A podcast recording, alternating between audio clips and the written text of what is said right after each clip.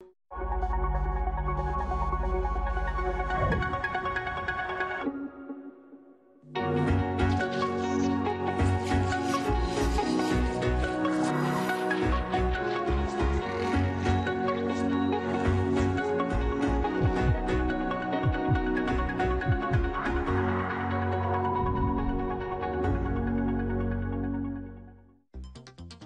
La discriminación es una práctica que niega el acceso a derechos y oportunidades a una determinada persona o grupo. En ocasiones está tan arraigada que nos parece normal y la seguimos reproduciendo sin tomar conciencia del daño que causamos. Hay grupos humanos que todos los días son víctimas de discriminación, ya sea por su edad, sexo, condición socioeconómica, orientación sexual, religión y lengua.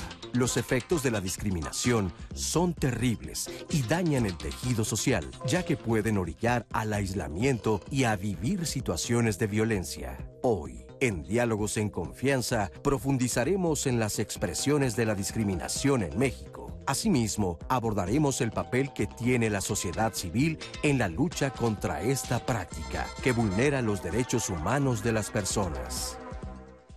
Hola, ¿qué tal? Buenos días. Yo soy Natalia Jiménez y me da mucho gusto darles la bienvenida a Diálogos en Confianza, hoy jueves 2 de, septiembre en nuestros temas de sociedad. Tenemos hoy una plática sumamente importante, algo que debemos poner sobre la mesa, sobre lo que debemos platicar y reflexionar, que son las expresiones de discriminación. Usted sabía que en el artículo primero constitucional está establecido que queda prohibido todo tipo de discriminación. Y es que fíjese que de acuerdo con un estudio que es la encuesta nacional sobre discriminación en ADIS 2017, fíjese esta cifra, el 20.2% de la población mayor a 18 años declaró haber sufrido al menos un episodio de discriminación en el último año. Y es que al hablar de este tema, hablamos de mucha diversidad. La discriminación tiene muchas caras y sobre todo hoy queremos enfatizar en que lamentablemente en nuestra, en nuestra sociedad se ha normalizado este fenómeno. Hay muchas actitudes, hay muchos prejuicios, hay muchas frases que tienen un fondo discriminatorio y del cual no somos conscientes. Yo le quiero preguntar a usted, ¿alguna vez ha escuchado o ha usado la frase cásate con un güero para mejorar la raza? ¿O trabajo como negro para vivir como blanco? ¿O alguna vez ha tenido una actitud como cambiarse del lado de la banqueta porque la persona que viene delante de usted o hacia usted tiene ciertas características que usted pueda asociar con las personas que delinquen? ¿O cuál sería la actitud que usted tendría si algún familiar, si su hijo o su hija saliera con una persona negra, con una persona blanca o una morena? ¿Sería la misma actitud la que usted tomaría?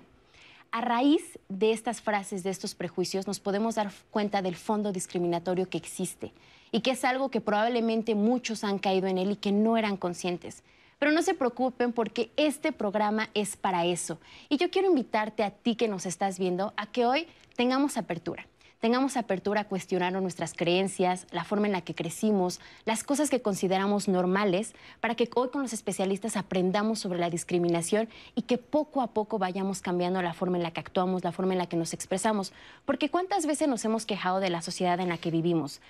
Señalamos la falta de empatía, la hostilidad, la agresividad y probablemente si desde nuestra individualidad comenzamos a trabajar sobre la discriminación, podremos ir configurando la sociedad que queremos y en algún momento este cambio individual se puede transformar en exigencias para que haya políticas públicas que permitan que realmente se respeten los derechos humanos.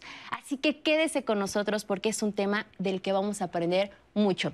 Y como siempre, yo saludo con mucho gusto a nuestros compañeros intérpretes de lengua de señas mexicana. En este momento se encuentra Alberto Mújica, que estará acompañado de Vistel Caneda y Lía Vadillo a lo largo de esta transmisión. Y como siempre, me da mucho, mucho gusto saludar a mi compañera Anaí Vázquez, que estará al pendiente de las redes sociales. Anaí, ¿cómo estás? Buenos días. Natalia, qué gusto estar el día de hoy con ustedes. La verdad es que es un tema valiosísimo. Algo que me interesó mucho de la introducción que nos das, eh, Natalia, creo que es una muy buena forma de cuestionarnos. Lo que mencionabas hace un momento, cuestionarnos hoy va a ser fundamental para reaprender, para ver nuestra realidad con ojos mucho más críticos y creo que para eso nos van a estar ayudando nuestros especialistas del día de hoy. Así que hoy muchísimo que aprender, reaprender, reitero. Eh, y pues nada, los micrófonos abiertos, porque la verdad es que mencionábamos unas cifras al principio del programa que nos dabas, eh, Eso quiere decir que no es algo novedoso para nadie de los que estamos aquí, probablemente de nadie de los que nos están viendo en casa. Es decir, seguramente han vivido alguna situación de discriminación o conocen a alguien. Es algo que está muy cercano a nosotros en nuestra sociedad mexicana. Y es el momento de abrirles los micrófonos porque este programa es para todos ustedes. Así que que ustedes nos dejen sus testimonios, cómo lo han vivido, cómo creen que en nuestro país se vive la discriminación. Pues es momento de escucharlos, de leerlos, de leerlas. Así que pues voy a estar al pendiente de todos sus mensajes. Para los que no conozcan la dinámica del programa, porque yo sé que ya hay muchos por acá que dominan perfecto, pero los que no estamos ahorita en vivo en Facebook, estamos en vivo en YouTube y yo también leyendo sus mensajes en Twitter para que todo lo que estamos platicando en vivo me lo puedan comentar y lo podamos eh, mencionar también en vivo en el programa. Y también la llamada, las llamadas que el teléfono que está apareciendo en pantalla, ustedes tienen la línea de contacto siempre abierta, el centro de contacto siempre dispuestos a contestar sus llamadas, así que no duden también en marcarnos. Y pues, Nat, yo voy a estar muy, muy, muy lista para leer todos sus comentarios y todas sus opiniones del día de hoy. Muchas gracias, Ani. ¿Y qué les parece si empezamos este programa con una pregunta que quiero que ustedes, los que nos están viendo, nos comiencen a contestar en redes? ¿Usted cree que México es un país que discrimina, es un país racista, es un país clasista? Cuéntenoslo y más adelante vamos a leer todas sus opiniones. Y por lo pronto yo le quiero presentar al panel de especialistas que nos acompaña hoy un súper panel. Doy la bienvenida a Lorena Guzmán González. Ella es filósofa y activista en Femidiscas de la Red Nacional de Feministas con Discapacidad y es de la Universidad Iberoamericana. Lorena, muchas gracias por acompañarnos. Bienvenida. Hola, muy buenos días. Asimismo, le doy la bienvenida a Emilio Blanco Bosco. Él es doctor en Ciencias Sociales con especialización en Sociología del Centro de Estudios Sociológicos del Colegio de México. Emilio, buenos días, un placer. Buenos días, Natalia, mucho gusto. Y finalmente, y con el mismo gusto, le doy la bienvenida a César Flores Mancilla. Él es director general de quejas del Consejo Nacional para Prevenir la Discriminación. César, bienvenido. Muchas gracias, Natalia. Muy buenos días. Y bueno, ¿qué les parece si para entrar en materia, cuál es el panorama actual que se vive en la discriminación y sobre si en nuestro país existe eso, nos habla Fernanda Tapia. Vamos a verla. Cuando vemos disturbios raciales como los que se han suscitado en Estados Unidos, por ejemplo, el asesinato de George Floyd que dio origen al movimiento Black Lives Matter, o como lo ocurrido con Rodney King que generó una ola de violencia en Los Ángeles allá por el 92. La mayoría de los mexicanos decimos, ay no, eso es algo que pasa allá, aquí no hay discriminación. Permítanme sacarles de su negación, pero aquí también somos muy racistas y clasistas. Si no, aquí algunos datos. Al menos 5 de cada 10 personas en México afirman ser discriminadas por su apariencia física y se registran altos niveles de discriminación por género, por situación económica, creencia religiosa, orientación sexual y un infinito, etcétera, de acuerdo con el INEGI. 7 de cada 10 mexicanos de tez morena afirman ocupar los puestos más bajos en su lugar de trabajo. Dos de cada diez mujeres en México aseguran que recibieron menos paga que su equivalente varón por realizar el mismo trabajo. Cinco de cada diez personas con discapacidad dijo que sus derechos importan poco o nada a la sociedad. Dos de cada diez hombres en el país aseguraron que no rentarían su vivienda a una persona indígena. Siete de cada diez habitantes en México asegura que las personas homosexuales y las personas trans son los menos respetados por la sociedad. 7.2 de cada 10 hombres asegura que algunas mujeres son violadas porque ellas lo provocan. Por favor, eso es mentira, ¿eh?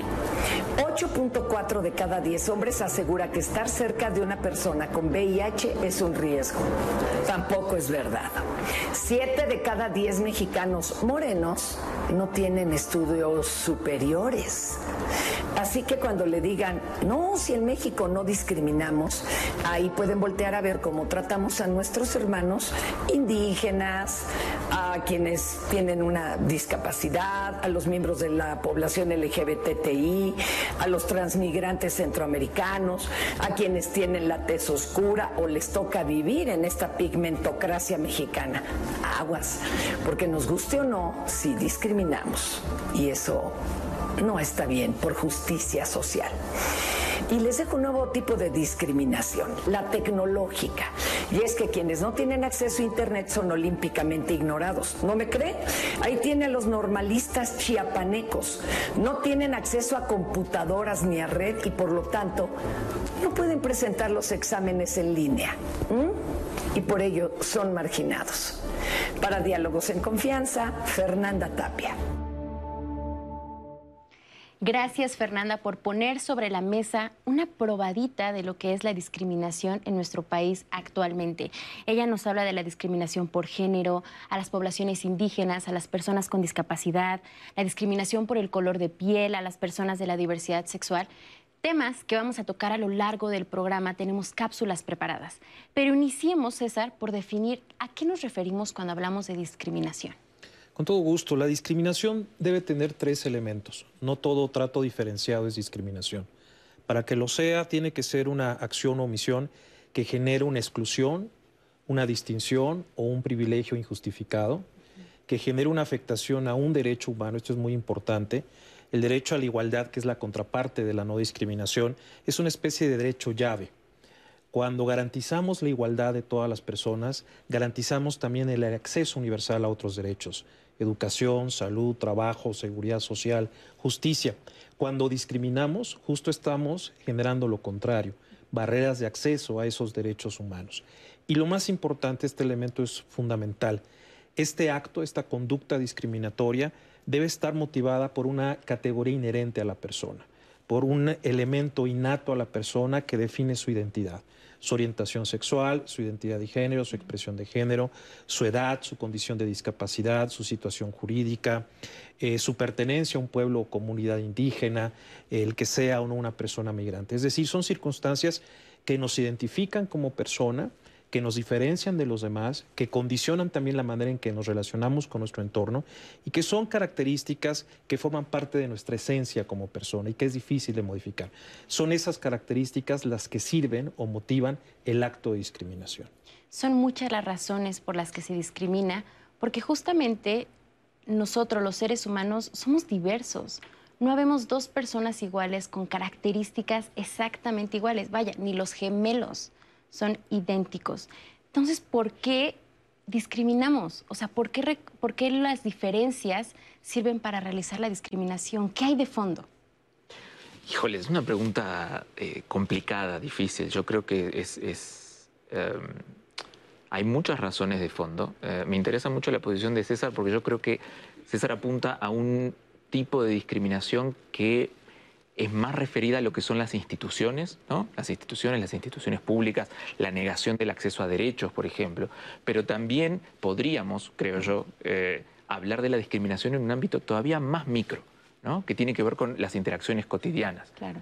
Eh, donde de repente uno no es consciente de que está negando el acceso a derechos y de repente no lo está haciendo, cuando hago un chiste, cuando digo una frase como las que citabas tú, Natalia, este, y lo hago no necesariamente porque tenga la intención de ser violento o de excluir a esa persona de algún derecho, sino porque, bueno, es lo que se dice o es lo que se grita en el estadio, este, y no estoy negando aparentemente el acceso a ningún derecho y sin embargo estoy estigmatizando, reproduciendo estereotipos, eh, jerarquizando. Eh, eh, personas en función de ciertas características. Y, mm, y lo curioso de todo es que todos discriminamos, pero también todos somos objeto de discriminación, ¿no? todos somos eh, el, la, eh, pues el, objetos de discriminación de otras personas. Si alguien tiene más dinero, pues no las puede aplicar. Si alguien es más güero, pues no las puede aplicar. Si alguien es más flaco, pues no las puede aplicar. Y sin embargo seguimos reproduciendo eso por varios motivos. Hay motivos estructurales, digamos, de, reproducción de identidades de grupo, nosotros versus ellos, ¿no? Y también cuestiones de, pues nos sentimos bien. Cuando podemos tener a alguien abajo nuestro, podemos decir que alguien está por abajo, que es menos o que tiene menos educación, porque la educación también sirve como, como palanca de discriminación. Hay mucho, mucha eh, dinámica de microjerarquización que está ahí en el, en el, en el fondo operando. Mencionas algo que es sumamente importante y que debemos poner sobre la mesa, que es que la discriminación se aprende. No es que el ser humano por naturaleza sea, o sea, discrimine, no es que se quiera, es algo que ya es cultural, podríamos decir, Lorena. Híjole, sí, sí, desgraciadamente es algo que se va eh, aprendiendo y se va pasando. Sí, yo creo que es una cuestión de educación, pero más que educación, yo utilizaría la palabra saber. Educación sí ya nos lleva al terreno de la academia, pero, y sí, aunque es un tema eh, fortísimo, poderosísimo, donde ya eh, la cuestión de tener acceso a un saber, donde tener acceso a un saber institucionalizado muchas veces ya deriva en tengo yo ya la autoridad, eh, a un saber académico que me permite denigrar a otro porque es ignorante, porque tiene acceso a ciertos textos, porque tiene acceso a ciertos libros, porque tiene un grado, sí, pero muchas veces eh, es antes, ni siquiera es acceso a, a una educación con un grado, sino es acceso a un saber, a un saber que el otro no tiene. Entonces, sí, Sí, es una cuestión que se pasa. Una persona no, nace discriminando y no nace con una predisposición a excluir a otra persona porque está en una condición distinta a la otra, sino que es una cuestión aprendida, donde te dicen mm, el color de la piel mientras más oscuro tiene una característica que hay que denigrar, o donde te dicen em, la feminidad es algo que hay que denigrar o en la que te dicen la gordura es algo despreciable y es lo peor que te puede pasar. Entonces, violencia estética. Es algo aprendido y es algo que se reproduce y que se va enseñando generación tras generación tras generación. Es algo también contextual. Lo que puede suceder en una comunidad, que para una comunidad es eh, discriminatorio, para otra puede ser apreciado. Entonces, es también contextual. Es algo que se aprende, es algo que se hereda, es algo que se reproduce y también es algo que se desaprende. Por eso la importancia de estos espacios de diálogo en los que queremos decir, hey, ya nos dimos cuenta que hay algo que no está bien. Que ¿Qué vamos a hacer al respecto? ¿qué vamos a hacer al respecto? Nos estamos dando cuenta que comentabas al principio que el 20% de los mexicanos se han sentido discriminados.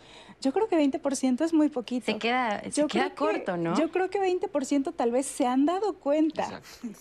y, porque e, esa es otra cosa, o sea que a veces está tan normalizado que no nos damos cuenta cuando somos discriminados. Sí, 20%, bueno, ni eso, 20% tuvieron acceso a decir yo he sido discriminado tal vez muchísimos otros no han tenido acceso a contestar a la pregunta, ¿tú has sido discriminado? Muchísimos más no han sido cuestionados acerca de si han sido discriminados y muchísimos más no se han dado cuenta de que han sido discriminados porque no saben que eso que están pasando es discriminación. Porque tal vez lo ven como un chiste, como algo que se grita en el estadio, como decía el compañero, como algo que pasa en la institución por default que ya es así. Y porque muchas veces la discriminación no viene con malicia, porque puede coexistir la discriminación con la buena intención y porque no es necesario que exista ya una persona que discrimine para que exista la discriminación. Mm, ¿Cómo te pongo el ejemplo? No es necesario que exista una persona que ejerza el racismo para que exista el racismo. No es, una, no es necesario que exista una persona que ejerza un acto misógino para que exista la misoginia. A ver, ponnos un ejemplo de eso que dices. Eh, bueno, es un hecho que las personas eh, con una tez de piel morena más oscura van a tener menos eh, oportunidades laborales en México aunque aquí en apariencia no vivimos con un contraste tan pesado las cuestiones del color de la piel como por ejemplo en Estados Unidos, aquí sí vivimos la racialización eh, porque sí, se aprecia más eh, la tez blanca que la tez más oscura. Entonces, aunque no haya alguien que diga, tú vas a tener más éxito, eh, ten, te doy acceso te a doy el puesto. Sí, te doy el puesto. Aunque no hay una persona eh, diciéndolo abiertamente, directamente, es algo que sucede. En lo que tal vez un sistema no lo, te digo, no hay una persona agente que directamente lo haga, pero es un conjunto de cosas, de factores que se juntan, de creencias, de barreras y a la vez de cuestiones que se traban y se destraban. Y que es algo que ya está muy arraigado en la sociedad mexicana, ¿no? Y que como lo dices, de repente justo el programa es para eso, para que nos demos cuenta, para que seamos conscientes y una vez que somos conscientes de las cosas que son discriminatorias, ¿qué vamos a hacer al respecto? Y una de las cosas que más se ha normalizado, César, son los estereotipos y los prejuicios que ya hemos mencionado en estos minutos de programa. Para las personas que nos ven, ¿Cómo debemos entender un estereotipo y un prejuicio? ¿A qué se refieren estos conceptos? Por supuesto, el estereotipo es una falsa creencia que atribuimos a una persona o a un grupo de personas. Lo hacemos de manera eh, reiterada. No siempre el estereotipo debe tener un contenido negativo, tal vez puede ser positivo, no necesariamente conlleva algún tipo de afectación o denigración. Por ejemplo, disculpa que te interrumpe, pero para ir como poniendo en ejemplos muy prácticos, yo leí acerca de, las personas negras, que uno de los estereotipos es que ellos son muy buenos para bailar, por ejemplo. Por ejemplo, que el mexicano toma tequila y el irlandés toma whisky, ¿no? Ese es un estereotipo. Es una simplificación de la realidad que atribuye ciertas características, las que sean físicas, sociales, culturales, a un grupo o una persona determinada.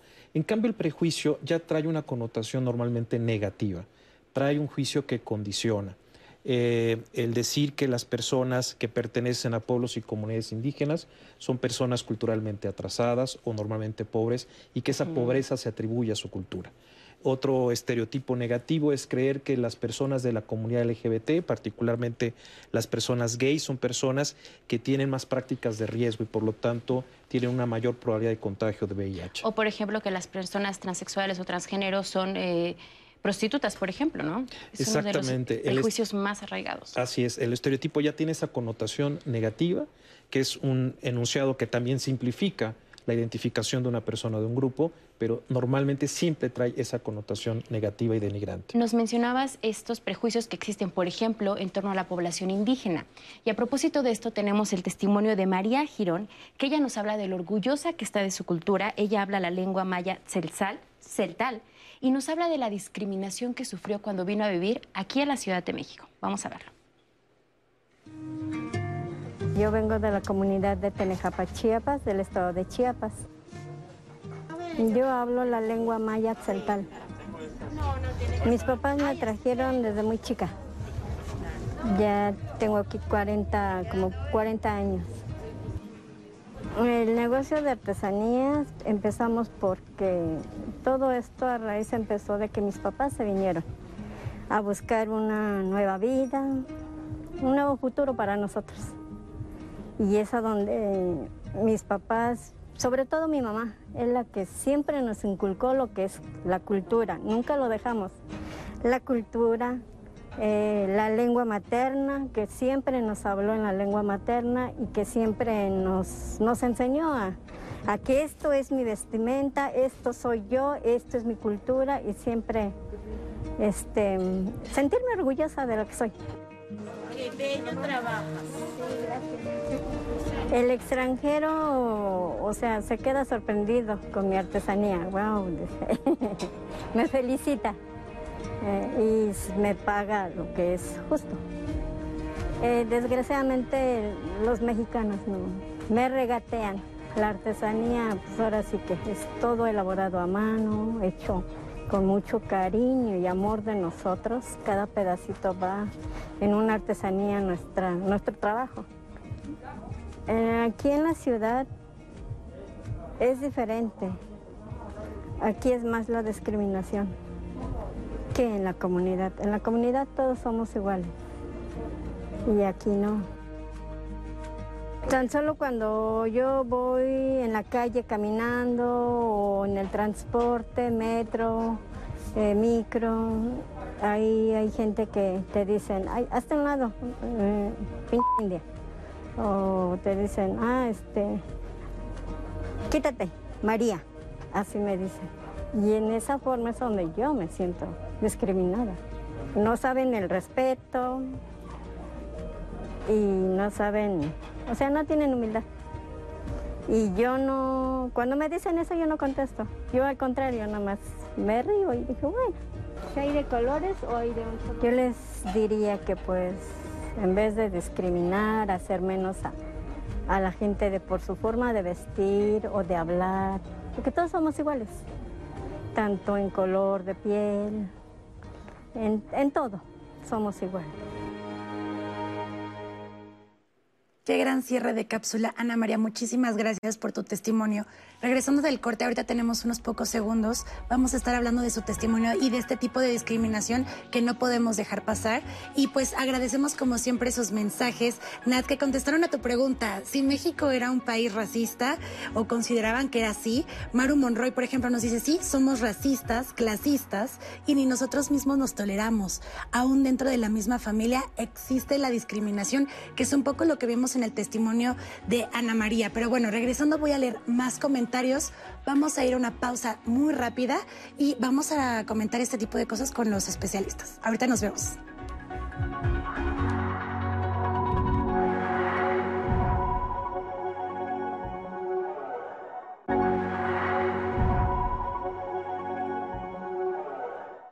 Ya de regreso con todas y con todos ustedes. Y antes de seguir con el tema de hoy, porque estamos hablando de discriminación, vamos a invitarlas e invitarlos a que se conecten el día de mañana con nosotros, porque vamos a estar hablando sobre cómo mantener el deseo en la pareja. Y me parece una pregunta muy interesante, porque solemos poner estas recetas mágicas de cómo podemos mantener esta pasión con nuestra pareja. Vemos mensajes, videos, eh, hablamos incluso de juguetes sexuales. Vaya, toda una dinámica que claro, es que no mantienen el, el, deseo porque no han hecho esta actividad. Pero la realidad es que cada pareja es distinta, cada pareja tiene sus propias dinámicas y muchas veces se menosprecia justo la parte de sexualidad y dicen, no, pues es que es parte de una relación, el tema de sacrificio.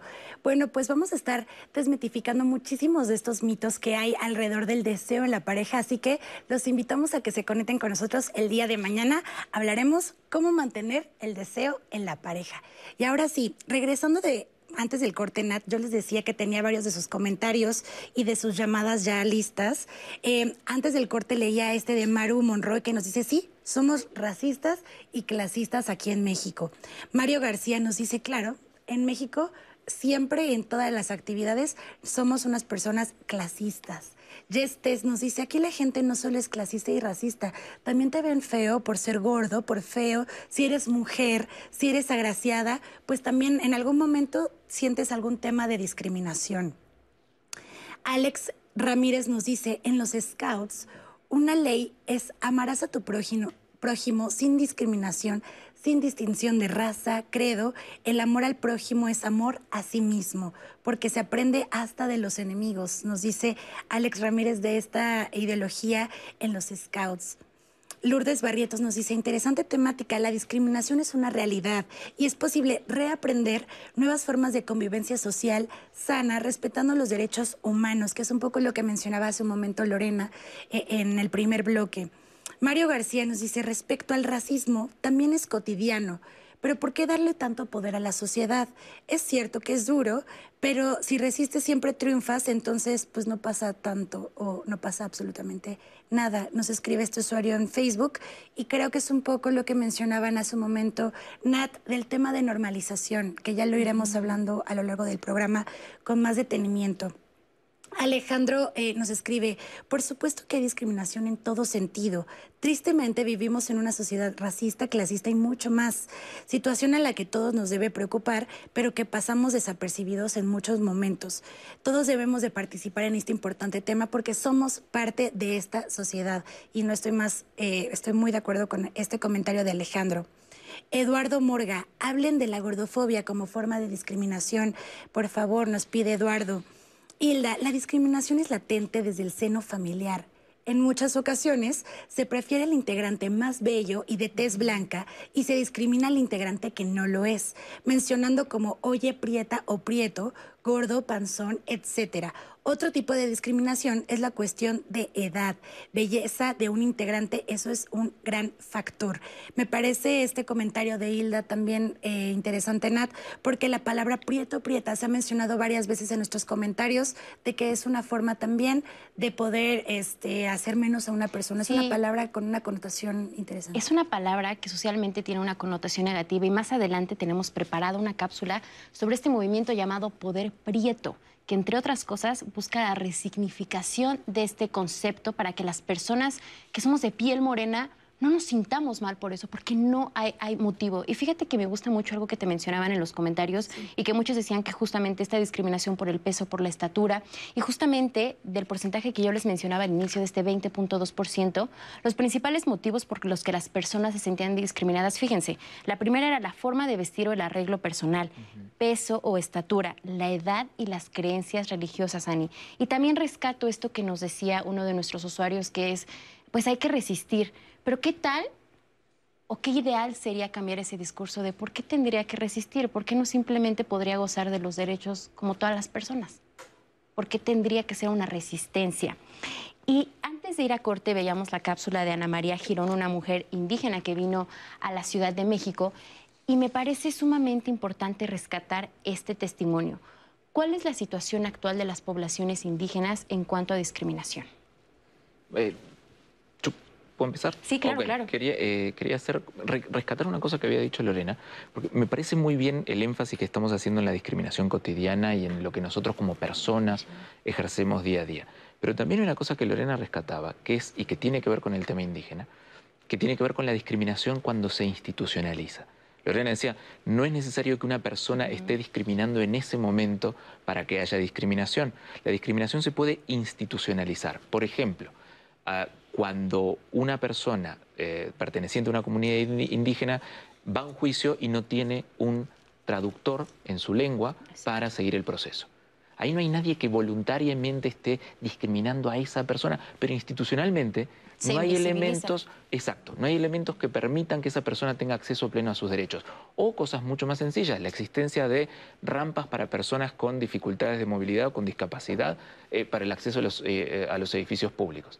No hay nadie diciendo, no, tú no puedes entrar, pero falta la rampa. Hay una, una parte de infraestructura que no está y eso es discriminación institucionalizada. ¿no? Y fíjate que de esto que mencionas justamente el ENADIS 2017, fíjense, se estima que de la población indígena, que son 10 millones de personas, el 49.3% perciben que sus derechos son poco o nada respetados. Estamos hablando de la mitad de la población, con la reserva que nos decías, Lorena, de que este porcentaje puede ser aún mayor. Y nos dicen que el 20% declaró haber sido discriminada en el último año y los principales motivos se ve claramente. Servicios médicos, calle o transporte público y la familia. Y como lo dices, justamente el hecho de que no haya personas que hablen su lengua ha llevado a casos extremos en los que lo hemos visto y es algo que no estamos mintiendo y es algo que está pasando allá afuera. Muchas personas de poblaciones indígenas que son encarceladas cuyo único crimen fue no hablar español y no contar con una asesoría legal en su lengua, ¿no? Por supuesto, cuando analizamos los datos que afectan a los a las personas integrantes de los pueblos y comunidades indígenas normalmente presentan los más altos rezagos sociales y económicos, es decir, las tasas más altas de analfabetismo, las tasas más bajas de acceso a servicios como salud y seguridad social. Eh, cuando analizamos también temas de empleo remunerado, también tienen una tasa de ocupación muy baja.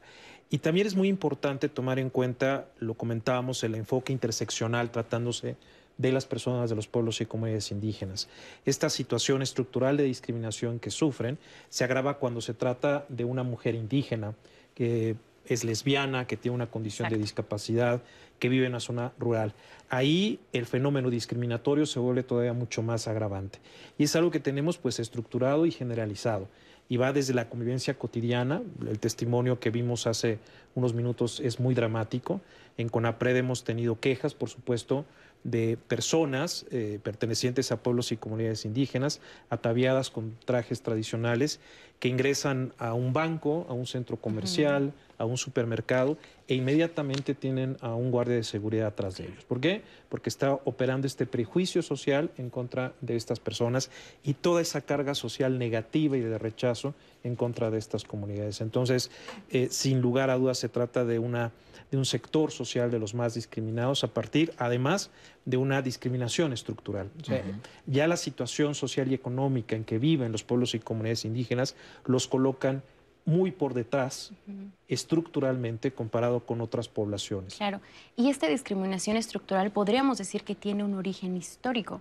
¿Qué es este origen histórico? ¿En qué momento se empieza a ver a la población indígena o se consideran que son inferiores? Es una pregunta fuerte. Es que yo creo que no hay, no hay una respuesta. La historia universal es la historia de Occidente. Eh, no, no te puedo dar eh, una... No, no podría darte una clase de historia ahorita, eh, pero sí, no, no. Creo que, por ejemplo... no es el momento de clase de historia, pero sí. Este... Mm, por ejemplo, me viene a la mente que nos ponemos mucho el estandarte o de repente socialmente es como de no, ya hemos tenido un presidente indígena, Benito Juárez, un presidente afromexicano, pero en realidad, por ejemplo, cuando se dio esta posibilidad de la candidatura de una mujer indígena, ahí fue donde se vio que realmente somos profundamente discriminatorios. Sea, no, ¿cómo es posible? Porque no solamente era de una población indígena, sino era una mujer, ¿no? Yo creo que en México durante mucho tiempo hemos admirado la grandeza de las antiguas civilizaciones originarias. Eh, admiramos, valoramos su herencia histórica, lo hacemos con reverencia y respeto cuando vamos a los museos, pero para las, los pueblos y las comunidades indígenas vivas, actuales, hay un fenómeno de total discriminación y dominación. Yo creo que el fenómeno sí se puede explicar en parte por la historia.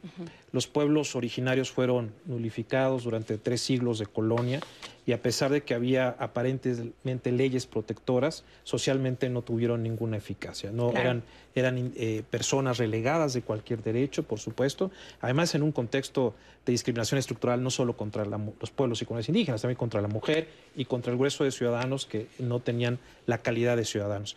Esa realidad, la verdad es que no se modificó durante mucho tiempo. Aún en el siglo XIX, con un eh, presidente aparentemente indígena, la idea era normalizar a las poblaciones, negar esa herencia indígena, eh, que prevaleciera el concepto de individuo como un ciudadano eh, homogéneo y, negar toda, toda esa herencia. Y durante el siglo XX, bueno, pues tuvimos ciertos intentos, no soy especialista en el tema, pero sí ciertos intentos de integración y que también eran fallidos, porque era intégrate a la sociedad que hemos construido y busca moldarte a esta sociedad que hemos construido.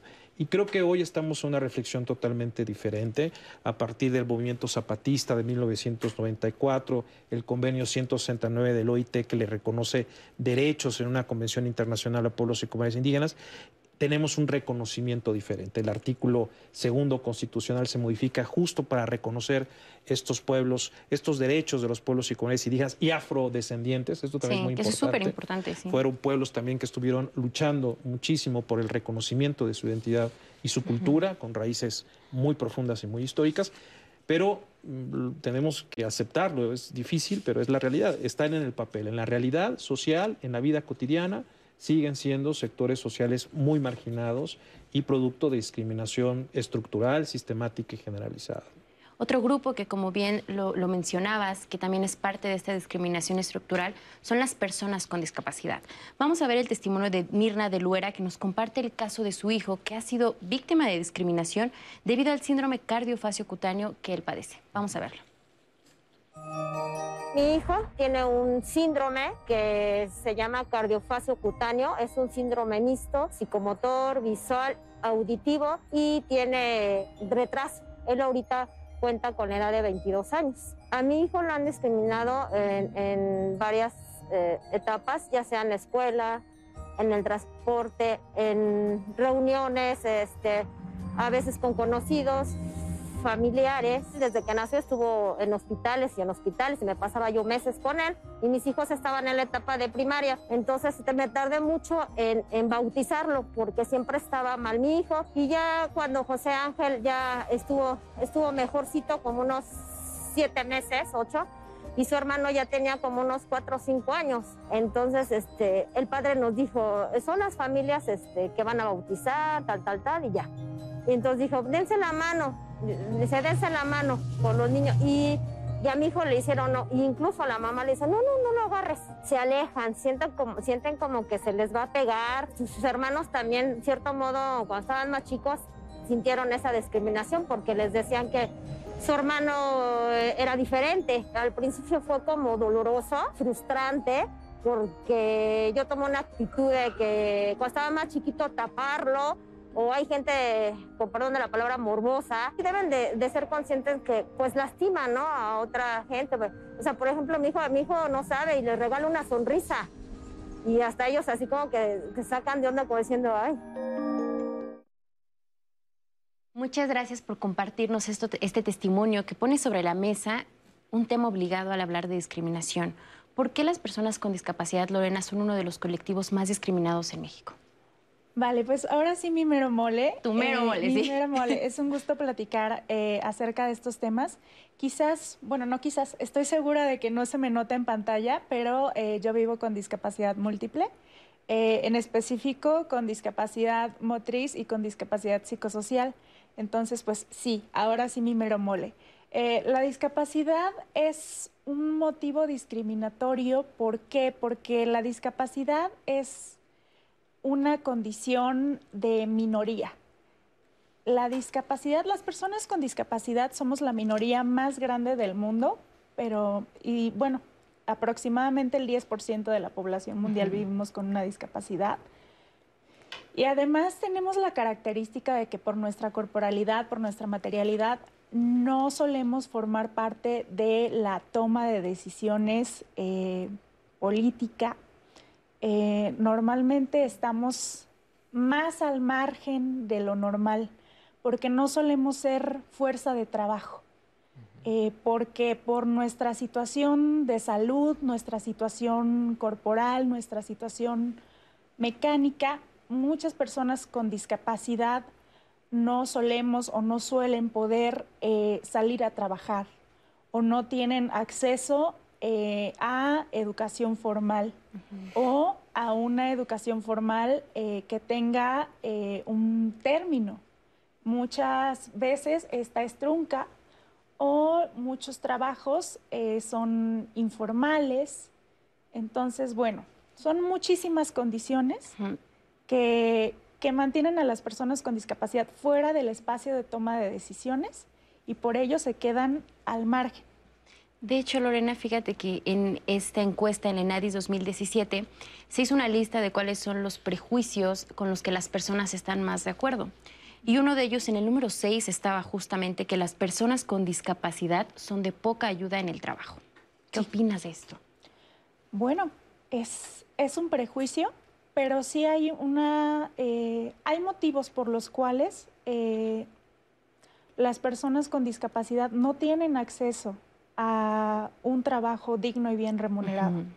eh, hay motivos por los cuales este prejuicio prevalece y no es que no podamos participar eh, en un trabajo y ser enriquecedores y ser ahora sí que activos y proactivos sino que de alguna manera pues las personas le tienen como cierto miedito a la otredad, cierta extrañeza.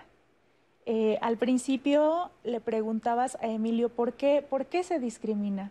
Y es porque se tiene como, pues un, un sentimiento como de, mm, sí, como de miedito, como de qué es esto, a esto otro desconocido a esto otro abyecto. Uh -huh. Entonces lo pongo lejos, lo, lo pongo rechazo. al margen, casi como si fuera algo otro contagioso. Entonces lo excluyo, lo pongo en un lugar donde no me moleste, donde yo no lo vea, donde no me incomode. Y no solamente con la discapacidad, Pasa particularmente con la discapacidad ya en los temas de institucionalización, eh, internamientos, hospitalizaciones y demás, donde yo no lo vea, donde no me incomode. Pero esto pasa, eh, precisamente es la acción de poner al margen este, a esta otredad social que me incomoda, que no quiero ver. Y sabes, creo que esto que mencionas es sumamente importante porque preferimos ponerlo al margen, preferimos no hablar de ello, preferimos voltear a otro lado antes de reconocer que sí, no sé del tema. Y en lugar de informarme, prefiero simplemente rechazarlo. Sí, como si fuera algo que se, que se fuera a contagiar. ¿Qué, qué, qué, ejemplo más claro tenemos? El de Mirna, eh, ¿no? Ajá, ¿y qué ejemplo tenemos más claro que cómo funciona ahorita la pandemia? Es como si esta, esta característica de la otredad, de este algo diverso y de la otredad excluida, porque es, es este, este factor del otro que tiene una característica que, que, lo hace eh, ser, ser excluido sea por una cuestión de raza, sea por una cuestión de color, sea por una cuestión de, este, de estética diversa, porque también están las cuestiones de violencia estética, ya mencionaban lo de gordofobia, por una cuestión de edad, porque también está el edadismo, este, sea por una cuestión de, eh, de género, por, sea por ser mujer o por presentación de género, por identidad sexual, por diversidad sexual, eh, por eh, divergencia este, neurológica, por lo que sea, este, características, hay miles. Y ya mencionaba este, también César hace, eh, hace poquito que las condiciones de, diversidad no se dan como aisladas, son intersecciones. O sea, una persona indígena, él mencionaba, no es como indígena y ya, sino que una persona indígena también es mujer, eh, lesbiana, eh, de edad avanzada, también las personas de edad avanzada son discriminadas, Imagínate que su presentación de género no es este, particularmente femenina. Eh, imagínate que este, habla dialecto, o sea, no precisamente español, que no tuvo acceso a una educación este, académica acá formal, que no está en una ciudad capital, sino que está en provincia o en un pueblo. Em, tal vez tenga alguna cuestión de, este, para comunicación, de diálogo que se le dificulte, eh, de discapacidad per se. Entonces, son intersecciones, cuestiones que se mezclan de color, de, de credo, de y que por supuesto van poniendo a las personas en situaciones de mayor vulnerabilidad. así es. Y en cuanto a la discapacidad, tal vez una de las mayores faltas que tenemos como ciudadano es de repente entender la discapacidad solo como discapacidad física, cuando en realidad también existe la discapacidad, la discapacidad mental, ¿no? Sí, psicosocial, así es. Psicosocial. ¿A qué, ¿A qué te refieres cuando hablamos de esta discapacidad psicosocial? Bueno, eh, en realidad es todo lo que comprende el espectro de la salud mental, donde entrarían todas las cuestiones de eh, discapacidad intelectual o de eh, trastornos de la personalidad, también de trastornos del espectro autista. Ahora, para cambiar de diálogo medicalizado y para no hablar dentro de este campo ya tan pues especializado, para no hablar dentro de un campo tan médico, para salirnos de ahí y hablar un poquito ya de manera más agenciada eh, hablamos de eh, neurodivergencias, hablamos ya también de neurodiversidad y em, pues hablamos eh, desde un campo donde el, individuo, la persona, puede hablar, em, pues sí, precisamente de neurodivergencias, ya pues saliéndose del discurso medicalizado donde se abraza la identidad de la divergencia y em, ya no se comprende desde el sistema médico, sino como la neurodiversidad. Muy bien, muchas gracias. Pues sí, es sumamente importante poner esto sobre la mesa. Y otro aspecto que también es menester que hablemos hoy es esta discriminación que existe por el color de piel, el racismo que impera en nuestro país. Y la primera pregunta que yo quiero que ustedes nos respondan sobre esto es lo polémico que resulta el concepto de raza. ¿Existen las razas? No, las razas no existen. No existen, no existen científicamente, no existen para la ciencia, pero existen a nivel social, existen para la sociedad. La gente cree en las razas o cree que existe algo parecido a las razas, cree que existen los negros que son distintos a los blancos y que son como dos grupos separados, ¿no? Y que eso tiene que ver con cierta diferencia genética, este, porque sí, el lenguaje genético sí se ha metido como parte del conocimiento socialmente distribuido. Entonces, pues la gente sí cree en razas. Entonces hay, una frase en la sociología que dice que aunque las cosas no sean reales, si la gente cree que las cosas son reales, eh, las cosas son reales en sus consecuencias. Entonces, si actuamos como si hubiera razas, vamos a generar efectos sociales como si las razas existieran. Y sobre todo si discriminamos por, eh, si racializamos a la gente por su color de piel, o va a haber consecuencias de eso en términos de jerarquización, oportunidades de vida, etc. Yo leía eh, un texto en el que decían, la raza es un concepto social, no es un concepto científico porque de hecho hay estudios que demuestran que todos los seres humanos, los de Asia, los de Europa, los de África, los de América, somos en 99% nuestro material genético es idéntico. Lo único que nos diferencia, el único, los rasgos físicos, la única parte de nuestro ADN que determina esto es el 0.01%. Y ese 0.01% ha sido suficiente para crear estos conceptos que discriminan para pensar que hay razas superiores a otras y que esto ha generado un daño social terrible. Así es, coincido con Emilio, desde la perspectiva de derechos humanos no existe el concepto de razas, hay apariencia física, hay pertenencia étnica, hay nacionalidad, pero razas es un concepto que desde la perspectiva de derechos humanos no, no, no, no manejamos, está superado. Por supuesto que el fenómeno de discriminación racial existe, eso sí. El, racismo existe. El racismo existe por el color de piel, el tono de piel, y bueno, los estudios están ahí. Eh, hace un tiempo, eh, la doctora Fabiola Fernández, en colaboración con CONAPRED, hizo un video que está disponible en YouTube, que pueden ustedes ver, en donde a niñas y niños pequeños, la importancia de esto es muy importante. Eh, y regreso a lo que se decía un poco al inicio del programa es verdad, las niñas y los niños no nacen discriminando, es la sociedad, es la familia y es el entorno quien enseña a discriminarlos. Y en este video lo que se veía es que a los niños se les ponía a una muñeca, un muñeco de tono claro de piel y a un muñeco de tono oscuro. Y cuando se les preguntaba, a partir de etiquetas, que al final es reflejo de los estereotipos y los prejuicios, se les preguntaba, ¿Cuál es el muñeco más bonito o la muñeca más bonita? creo que también les preguntaban, ¿cuál es bueno? ¿Cuál es bueno? ¿Cuál, es, malo? ¿Cómo te identificas? ¿Con quién quieres ser? ¿no? Entonces, es, justo reflejo de, esta realidad. En CONAPRED tenemos diversos estudios que pueden consultar en línea, en donde hemos visto que el tono de piel de las personas condiciona muchísimas cosas.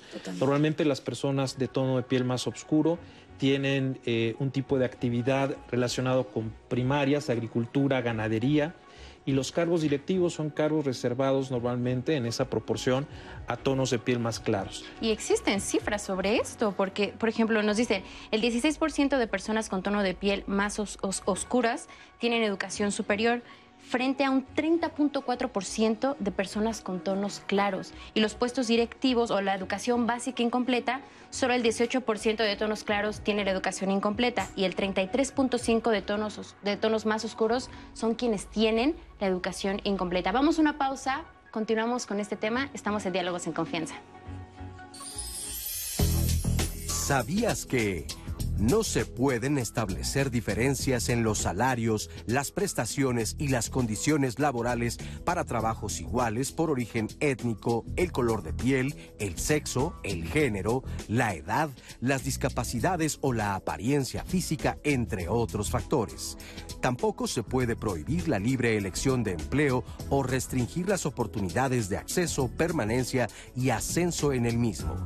Así lo establece el artículo primero constitucional y el artículo primero de la ley federal para prevenir y eliminar la discriminación.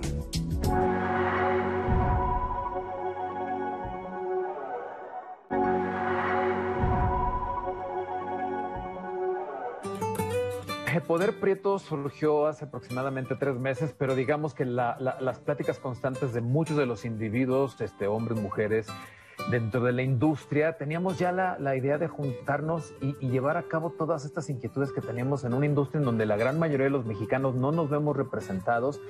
Y de entrada nos surgió la pregunta de si el poder de la representación importa. Y la respuesta era sí, lo veíamos mucho, sobre todo los que somos papás, con el impacto que tienen nuestros hijos de no verse representados, no ver héroes, abogados, eh, maestros, estas figuras de representación positiva dentro de la sociedad y ver los estereotipos que surgían de, las personas con la piel morena y perfiles racializados donde siempre eran o, o estereotipos racializados hacia lo negativo o personas con poca inteligencia, ingenuas y que siempre representaban el lado oscuro de la sociedad. La discriminación en los medios audiovisuales eh, eh, inicia desde el momento en que te paras en una escuela a querer hacer un casting, ¿no? Un casting para entrar y ves que pues, evidentemente te sientes diferente, porque hay que entender una cosa, las artes para países como México y para algunos países de Latinoamérica es un lujo. Cuando vas a un casting y dicen latino internacional y dices, a ver, pues yo soy latino y vivo en un mundo entonces, pues soy latino internacional. Y dice, no, latino internacional me refiero a alguien blanco. Y entonces el, cerebro no cacha. Entonces vas entendiendo muchas cosas.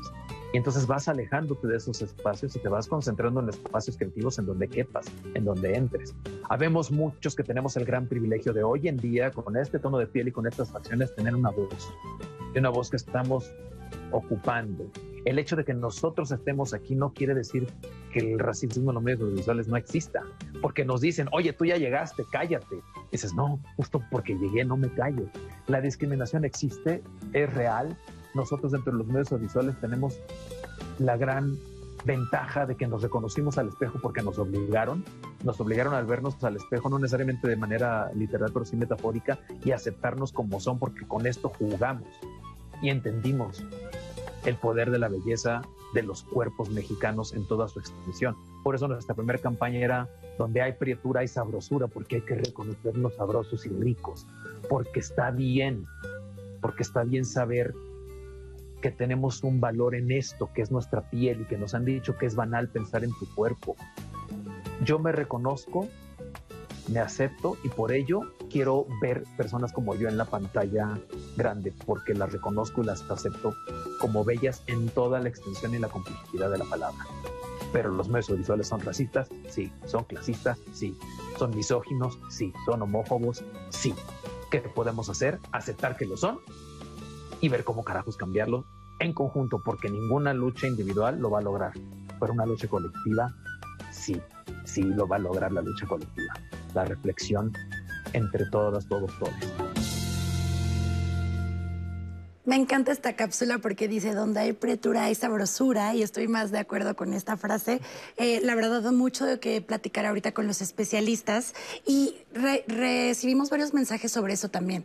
O sea, no nada más lo están compartiendo nuestros especialistas, lo estamos viendo en cápsulas. También en redes sociales nos dicen es que el, tono de piel eh, pues eh, afecta también en mi entorno y en mi vida cotidiana. Em, les voy a hacer un, resumen en Nat porque se ha repetido mucho y lo mencionaba, lo mencionaban hace rato en el tema laboral. Em, dicen es que yo tengo una tez eh, morena y en el tema de promoción eh, no me toman en cuenta a mí, tomaron en cuenta a una persona que tiene una tez mucho más blanca y le dan esa preferencia, un trato preferencial por ello. Eh, también nos escriben em, algunos de nuestros usuarios el tema de, por ejemplo, ir de fiesta, que ahora sabemos que estamos en pandemia, pero que previamente eh, para entrar a un lugar específico, si tú tienes una tez, no puedes entrar automáticamente tú te pierdes esa opción de poder ingresar a, una, a un lugar solamente porque quieres eh, ir a entretenimiento. Nos dicen, yo quiero solo entretenerme, quiero pasarla bien y no puedo porque no cumplo con estos rasgos físicos, estos tonos de piel para poder eh, divertirme. Otros también que nos dicen, bueno, muchas veces em, en la familia, que se ha repetido constantemente, Em, el tono de piel, se ve un trato preferencial al primo, prima o tío, tía que tiene ojos claros, tez blanca versus el resto de la familia. Es algo que se ha repetido mucho en nuestros comentarios, Nat.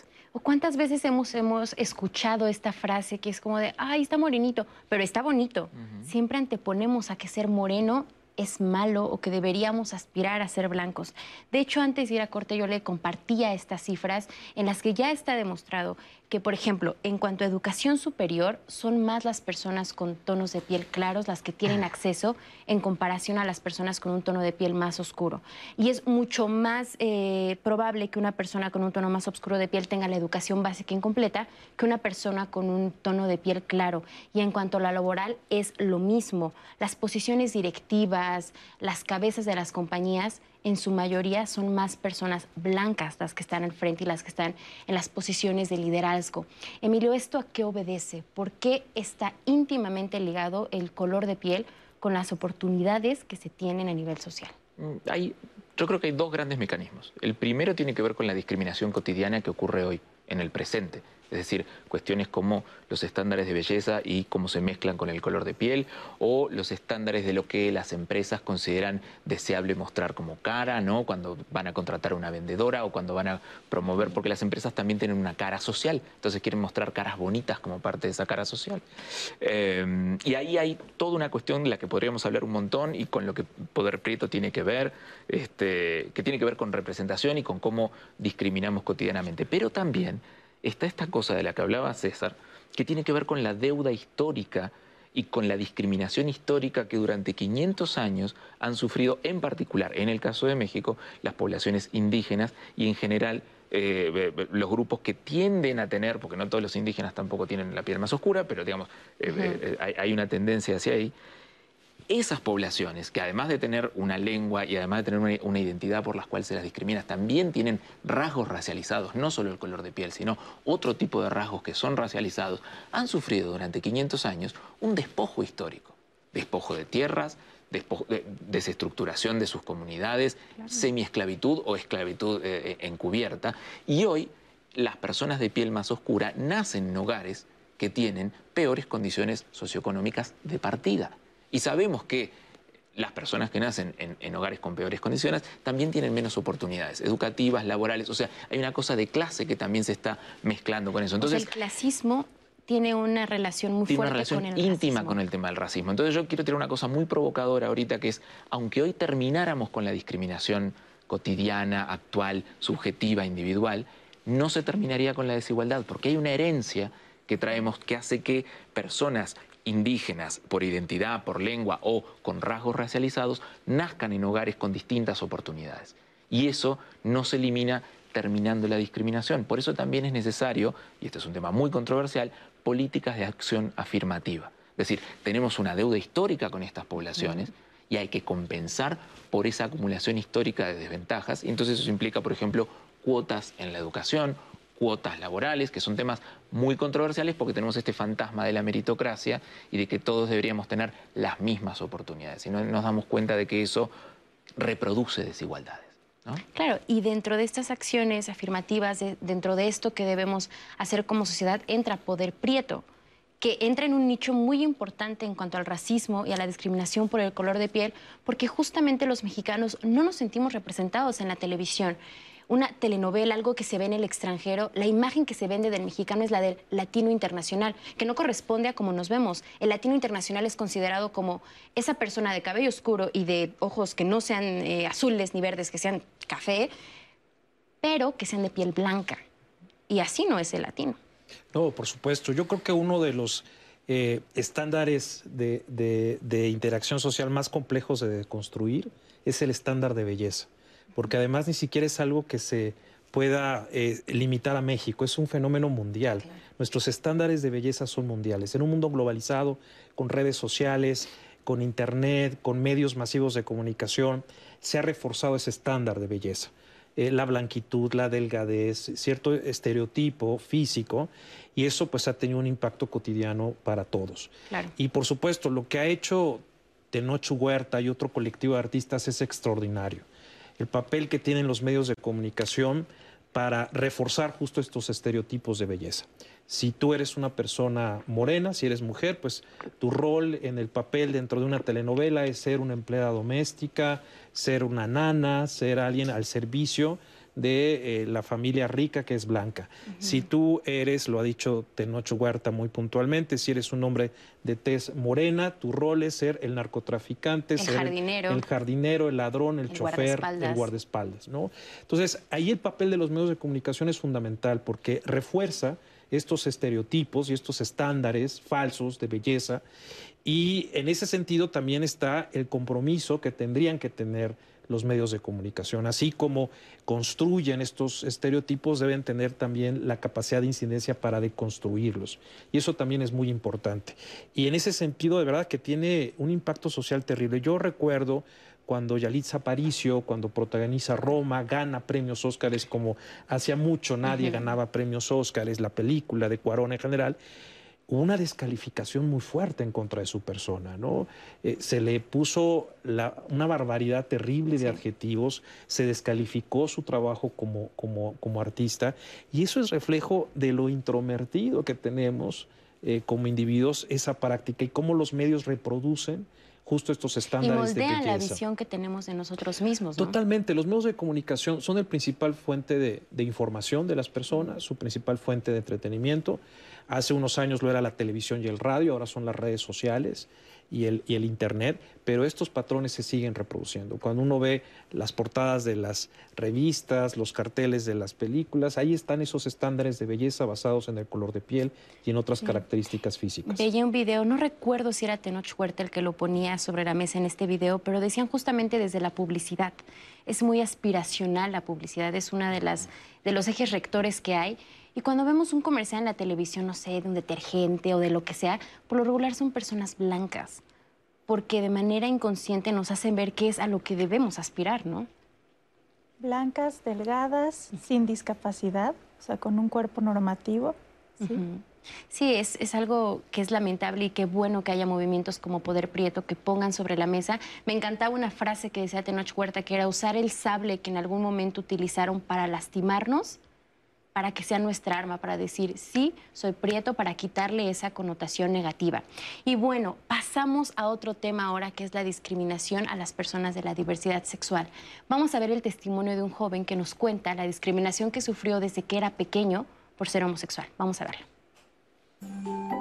He sufrido discriminación desde corta edad por mi orientación sexual, porque hacen ver como que uno es anormal, uno es diferente y hacen que uno crezca con muchas heridas. Por más terapias que uno tome, cuesta mucho salir adelante. Cuando este, iba en la primaria, los propios niños no se querían juntar conmigo, no querían que jugara con ellos fútbol o algo así. Alguna vez una maestra en quinto grado de primaria me trató de poner de ejemplo para tocar el tema de, la homosexualidad. Y eso para mí fue algo que me marcó mucho porque todos me veían, me señalaban, yo ya crecí en mi adolescencia tartamudeando, eh, teniéndole pánico a hablar en público y, y, muchas cosas que me han costado para salir adelante, ¿no?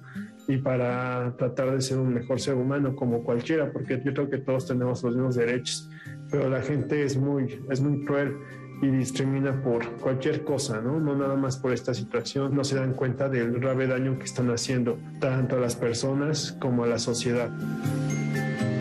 Todas estas personas que discriminan, traten de fijarse en ellos mismos, respeten, respeten las diversas formas de, de vivir, las diversas formas de pensar, que nos respetemos entre todos para que podamos crecer como sociedad. Muchas gracias a este joven por compartirnos la experiencia que seguramente es la historia de muchas personas en nuestro país, que por más que se está visibilizando, que por más que hay colectivos, aún es una discriminación fuertemente arraigada en la sociedad mexicana.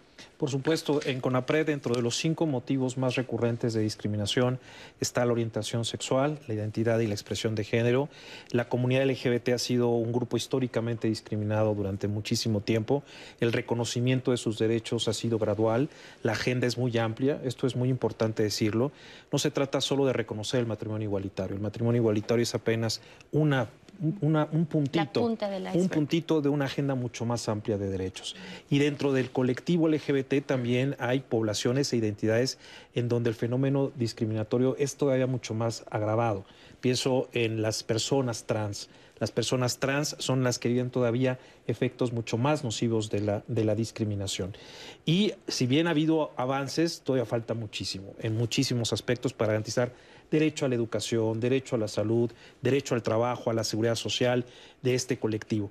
Y citando datos también de CONAPRED, eh, hicimos una encuesta en el año 2019, la ENDOSIC, encuesta, eh, encuesta sobre discriminación por orientación sexual e identidad de género, y la verdad es que eh, el fenómeno discriminatorio que vive la comunidad LGBT es terrible. Desde la familia, el rechazo que se vive en el seno familiar, la lucha interna por reconocer su propia identidad cuando son pequeñas, pequeños o, adolescentes, la discriminación que se vive también en las escuelas, en los centros escolares, a veces otras niñas y otros niños pueden ser muy crueles también en la manera en que se relacionan con la diversidad sexual y por supuesto después en el trabajo. Eh, y, esto pues es, es realmente un tema estructural en donde falta todavía muchísimo por avanzar. Hay auténticas historias de terror. Eh, tal vez yo puedo ir a la, eh, estar en la calle caminando y alguien me señale un desconocido, me señale joto, maricón, puto, y tal vez no me pase nada, pero cuando esa es la etiqueta que has escuchado desde niño, que te ha señalado y que te ha marcado, cuando ese es el motivo de burla que tú sientes desde que estás en la escuela, cuando ese es el motivo para que te despidan de un trabajo o no te contraten, eso es brutal y es terrible, es una barrera absoluta al acceso de derechos y una fuente de discriminación, de desgracia, de falta de, reconocimiento a la dignidad que es brutal. Y que algo muy fuerte al hablar de la discriminación a las personas de la diversidad sexual, Lorena, es que hemos visto el lamentable número que hay, por ejemplo, de transfeminicidios, de crímenes de odio. ¿Y cuántas veces vemos videos en Internet donde es palpable todavía la discriminación que impera en la sociedad mexicana, Lore? Sí, la verdad que es lamentable, es terrible. Eh, en específico, las mujeres trans son muy vulnerables. Al principio del programa comentabas que un estereotipo era que eh, muchas personas trans se dedicaban al trabajo sexual. Bueno, eh, sí puede ser un estereotipo, pero sí también muchas personas eh, transgénero se dedican al trabajo sexual. Yo creo que es algo muy digno y muy respetable y también necesitan dignificación, necesitan protección. Y yo creo que yo creo que es muy necesario, muy necesario tomar acciones para proteger a todas las poblaciones vulnerables. Es algo recuerdo que, que, hace, hace algunos meses platicaba con un chico que trabaja en este colectivo llamado El Caracol y él nos decía que un fenómeno que él había visto y que era algo que se tenía que poner sobre la mesa y que tenía que ser el foco de muchas políticas públicas era que esta discriminación que sufren, por ejemplo, en este caso las personas trans, es lo que ha llevado a muchas de ellas a salir del seno familiar y a vivir en la calle. Que muchas personas justamente por este motivo se dedican a, trabajar, a ser trabajadoras sexuales y que es algo que, por ejemplo, en algún momento incluso el hecho de que no se les quiera cambiar el nombre a nivel legal es empezar a negar los derechos básicos que tenemos todos los seres humanos. Y yo les quiero compartir que desde el 23 de agosto del presente año hasta el 21 de enero de 2022 se hará el levantamiento de información en los hogares de todo el país para la encuesta nacional sobre la diversidad sexual y de género en DICEG 2021. Es sumamente importante que ustedes sepan que esta encuesta es un paso para visibilizar a la población con una orientación sexual o con una identidad de género o expresión de género no tradicional. Y es que lo mencionábamos en el corte, la importancia que tiene el lenguaje, lo importante es que se tomen en cuenta. Y ya, el hecho de que se haga esta encuesta es un paso. Es un paso hacia la igualdad, hacia el reconocimiento de derechos. Y esto me sirve de pretexto ideal para tocar un tema que todos ya tenemos ganas de hablar de ello, que es el lenguaje inclusivo. Hace poco nosotros vimos que hubo una polémica sumamente fuerte en medios a raíz de una persona no binaria que reclamaba en clase que le llamaran compañere. Esto ha desatado una polémica inmensa hasta llegar al punto de una declaración oficial de la RAE en la que dicen que no, que no existe lenguaje inclusivo. ¿Qué podemos decir de esto? Ah, es, bien complicado. Yo creo que quería retomar algunas de las cosas que se dijeron en el sentido que estamos hablando de las vidas de las personas. O sea, sobre todo en el caso de la diversidad sexual, estamos hablando de discriminaciones que tienen consecuencias sobre la calidad de vida y la muerte de las personas, porque está, ahí están las estadísticas sobre la, sobre la esperanza de vida de las personas trans, que es bajísima, eh, o sobre las tasas de suicidios eh, en, en, personas de la comunidad gay, que son mucho más altas que las tasas de suicidio, sobre todo en adolescentes, este, que las de las personas que no son eh, gays. Entonces, estamos hablando de un tema muy complicado. Em, y, pues el tema del, lenguaje inclusivo es, es, todo un universo, ¿no? Porque además se presta para chistes, para toda una cosa. Y, yo creo que es importante porque muestra cómo no vemos, o sea, cómo gran parte de, las, de, la discriminación opera de manera invisible.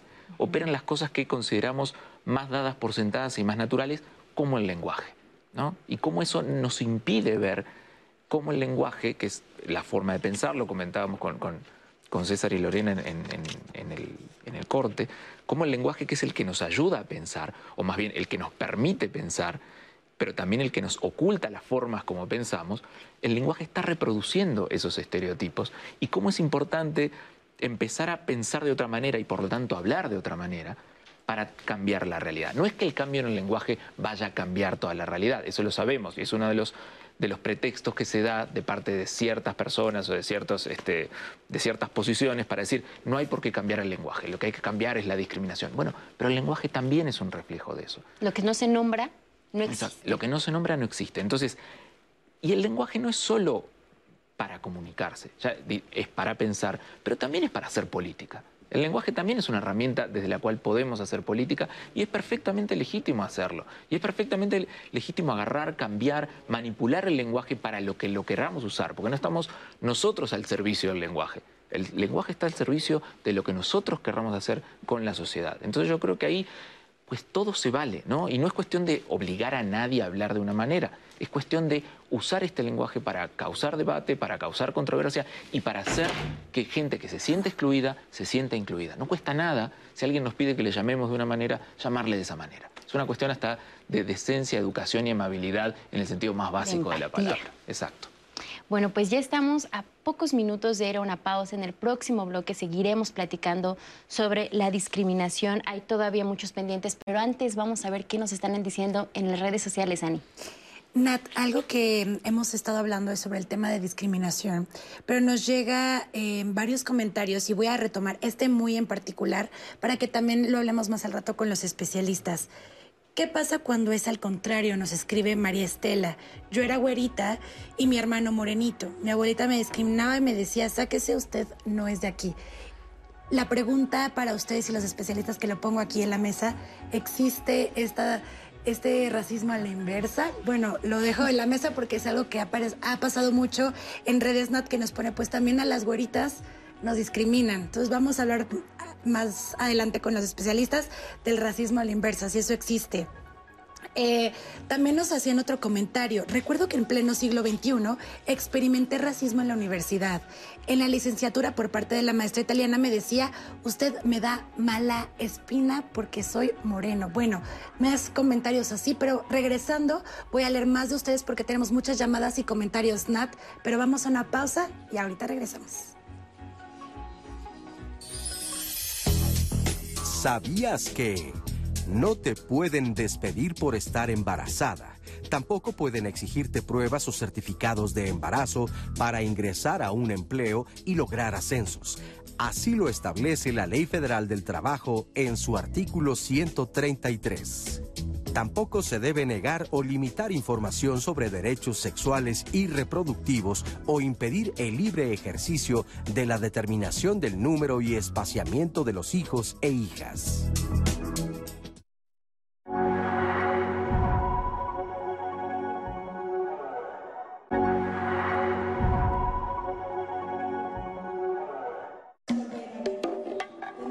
Servicios del Pueblo Mije viene trabajando pues con las comunidades, con las eh, autoridades municipales de la Sierra Mije, de la Sierra zapoteca, mixteca y chinanteca. Acompaña a las eh, autoridades para que pues, las, eh, se fortalezca o se, lo, lo, que nosotros estamos luchando, la autonomía y la libre determinación.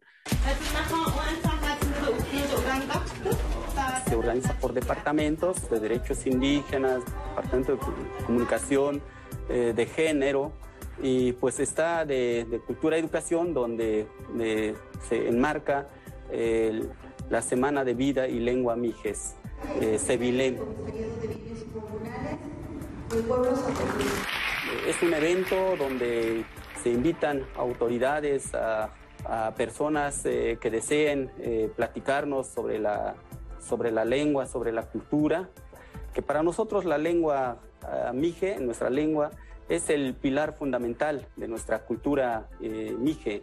Si no fuera por la lengua, muchas cosas no, no estuvieran, muchas cosas hubiesen este, desaparecido. Hoy podemos decir con mucho orgullo de que uh, hay eh, este, maestros que ahorita están enseñando en sus aulas la lengua mije.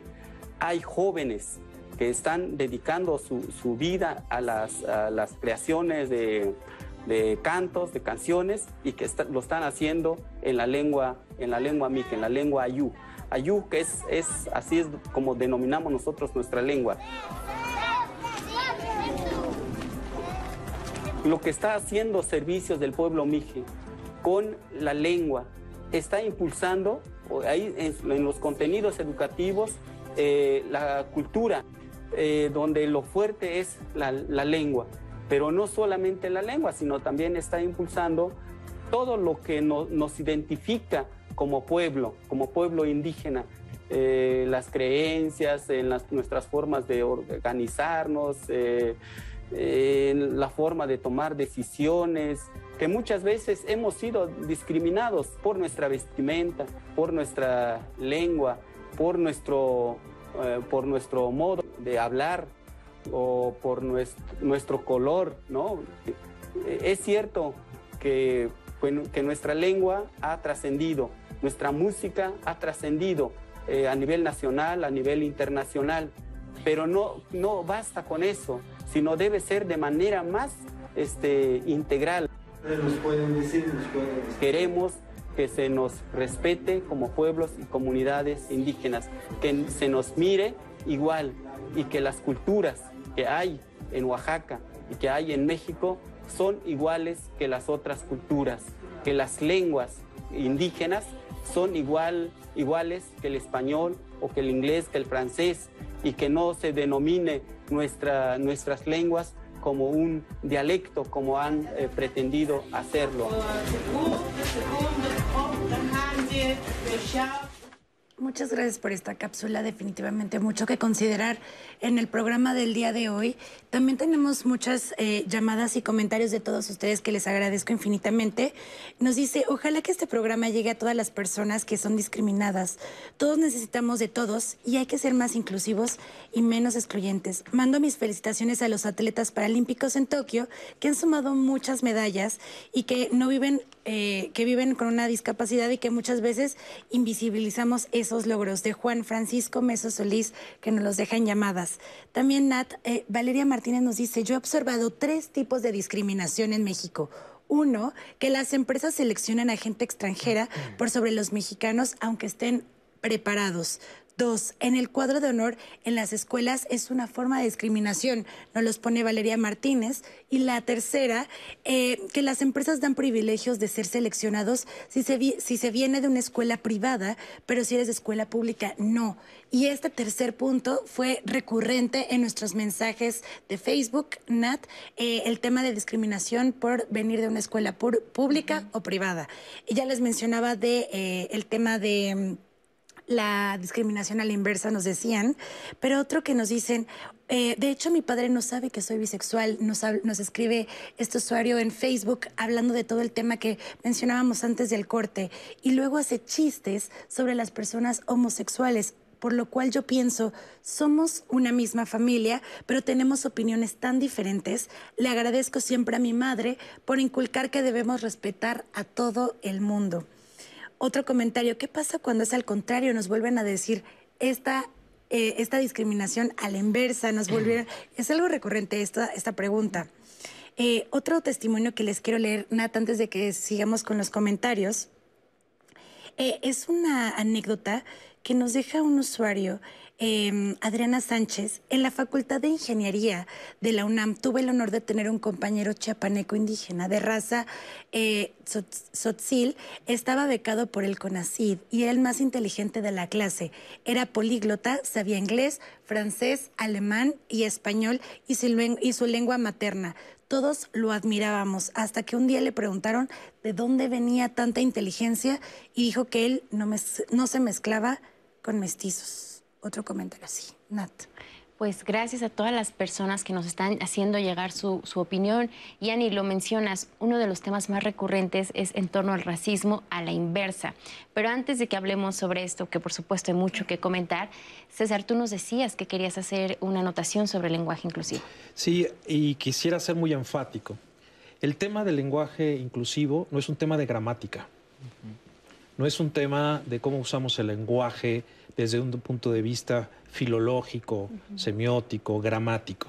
Y en ese sentido, y lo digo claramente, la RAE no tiene nada que decir. La RAE ha rechazado ese uso. No, es un tema gramático. Y no lo digo yo, lo dice una gran lingüista del Colegio de México, la doctora Violeta Vázquez Rojas, que lo ha dicho muy claro. No es un tema de gramática, es un tema de reconocimiento de derechos, de visibilidad de identidades y de lucha social. Y la lucha social deconstruye muchas estructuras, ¿no? Eh, es algo que se está discutiendo no en los sillones de cuero y ébano de las academias, vetustas academias de lengua en Latinoamérica, sino es algo que se discute entre los colectivos, se lucha en la calle, es un concepto que se está analizando desde la vida académica. Y por ahí va el lenguaje, el lenguaje inclusivo. Otro elemento, el lenguaje inclusivo en cuanto a su dinámica tiene una gama muy amplia. A ver, y, lo señalaba Emilio, si tenemos la mínima cortesía de preguntarle a otra persona si le puedo hablar de usted o de, o de tú, si tenemos, recuerdo el caso de un querido amigo, Francisco, que dice, a mí odio que me digan Panchito, tú dime Paco, por favor. Y si yo tengo esa cortesía de referirme a mi amigo Francisco como Paco y no como Panchito, ¿por qué no tenemos ese respeto también hacia otras personas y hacia su identidad? Pero, y esto también es muy importante, también lo decía Emilio, las palabras, ciertamente, cambiar las palabras no modifican la realidad. Sí, pero sí reconocen derechos. Y esto es muy importante. Y con esto cierro, porque es un ejemplo que a veces doy a mis alumnos, que es fundamental, alumnos de derecho. El reconocimiento del voto a la mujer en 1953 se logró gracias, fíjense, este es un dato interesantísimo, a utilizar lenguaje inclusivo en la Constitución. ¿Por qué? Porque el texto original de 1917, el artículo que concede el derecho a voto, decía, eh, son ciudadanos los mexicanos nacidos, mayores, ¿no? Y durante, desde 1917 hasta 1953, se entendió por mexicanos solo a los varones. Hubo necesidad de reformar el texto constitucional para que quedara claro, son ciudadanos los varones y las, mujeres, que son mayores de 18 años y ellos tienen derecho a votar. Es decir, cómo se logró el reconocimiento del voto a la mujer a partir del lenguaje inclusivo, porque es también un tema de reconocimiento de derechos, de lucha social, de visibilidad de identidades. No es un tema de gramática. Por ahí no vamos a llegar a ningún lado. Y por supuesto, he escuchado expresiones de que el lenguaje inclusivo es de gente ignorante, sin educación. Eso es falso. Eso no tiene nada que ver ni con la educación ni con el correcto uso del lenguaje. Es un tema social, de lucha, de reconocimiento de derechos y de visibilidad de nuevas identidades. Mejor no lo pudimos haber dicho. Qué, importante la reflexión que hace César. Y ahora vamos con el racismo a la inversa. ¿Existe? Eh, no, es un mal chiste, digamos, el racismo a la inversa. Pero como todos los malos chistes, tiene consecuencias políticas. Y entonces no es una cosa tan trivial. Eh, yo creo que el, el, concepto de racismo a la inversa tiene arraigo y se ha difundido porque hay ciertos colectivos, comunidades conservadoras o personas que ven amenazados o que creen amenazados sus privilegios o su posición social, que un poco mimetizan ¿no? los debates y las dinámicas progresistas para poner su agenda conservadora. Entonces dicen, a mí también me están discriminando. Cuando me dicen eh, güerito en el tianguis y entonces eh, eso me van a cobrar un 20% más o cuando, no sé, eh, cosas que se inventan, digamos. Lo que tenemos que entender es que el, tema de esas expresiones que consideramos discriminatorias, cuando hablan de, características racializadas, por ejemplo, son solamente la punta, la puntita, el último término de toda una, estructura histórica de discriminación muy fuerte donde hay consecuencias reales sobre la vida de las personas, es decir, de exclusión, de segregación, de despojo histórico y de falta de oportunidades ahora. Entonces, cuando nosotros le decimos a alguien, no, tú prieto tal cosa, o usamos lenguaje discriminatorio hacia las personas que efectivamente son víctimas en esa estructura, en ese régimen de dominación, porque también hay un régimen de dominación, pues ahí es donde estamos hablando de racismo. Si alguien le cobran 10 pesos de más en el tianguis o le piden que pague lo justo por una artesanía, no lo están discriminando, porque además lo más probable es que esa persona esté en el 10% superior de ingresos y que cobren dólares. Entonces, no, no te están discriminando cuando te dicen güero y no te están discriminando cuando te cobran un poco más este, en el tianguis. Eso no es racismo. Racismo es eh, cuando se monta en una estructura de dominación, y ahí sí, cuando el lenguaje reproduce esas estructuras de dominación y esas jerarquías que sí tienen efecto sobre la vida de las personas. Y que vulnera los derechos humanos de las personas. Así que, ojo, el racismo a la inversa no, existe. Vamos a hacer una breve pausa de nuestro tema de hoy para dar paso a algo sumamente divertido, que es nuestra sección de teatro con nuestro especialista en artes escénicas, Andrés Castuera, que hoy nos tienes una propuesta muy interesante, la máquina de los finales perdidos. Andrés, cuéntanos más. Claro que sí. ¿Qué tal, Natalia, Anaí, amigos, amigas de Diálogos en Confianza? Pues la máquina de los finales perdidos es un claro ejemplo de cuando el teatro se pone al servicio de la razón por la cual fue concebido. Hablar de lo que está sucediendo. No siempre sucede el teatro sobre los escenarios, en las carteleras, en las grandes marquesinas. El teatro a veces lo podemos ver en cualquier rincón, en las calles, en los reclusorios, lo podemos ver también en los albergues. Y es el caso de Borderline Teatro, que, que hace honor a su nombre, el teatro limítrofe, hasta dónde los espectadores son solamente quienes están presenciando o como les llaman en este proyecto, los espectautores. Esta idea he tenido el gusto de seguirla desde sus inicios y me enorgullece que un proyecto hecho con tanta pasión, con tanta teatralidad y además de, de un colectivo mexicano haya llegado tan lejos. Se les ocurrió la idea de sentarse con máquinas de escribir en el papel de mecanógrafos y mecanógrafas a escuchar las historias las historias de, en un principio de los transeúntes, historias que normalmente tienden a tener finales tristes, a, finales desafortunados. ¿Y qué tal si un actor o una actriz en este papel de mecanógrafo le cambia el final a tu historia? Después se han ido a cambiar finales a comunidades migrantes, a comunidades transgénero, se han ido con personas privadas de la libertad, con personas que viven en situación de calle y realmente la máquina de los finales perdidos hoy es un proyecto del que vale la pena hablar porque es de México para el mundo. Les voy a compartir estas imágenes de varias etapas de la máquina de los finales perdidos y después les digo dónde pueden seguir esa pista y dónde pueden ver todo lo que se ha documentado hasta el momento. Aquí vamos.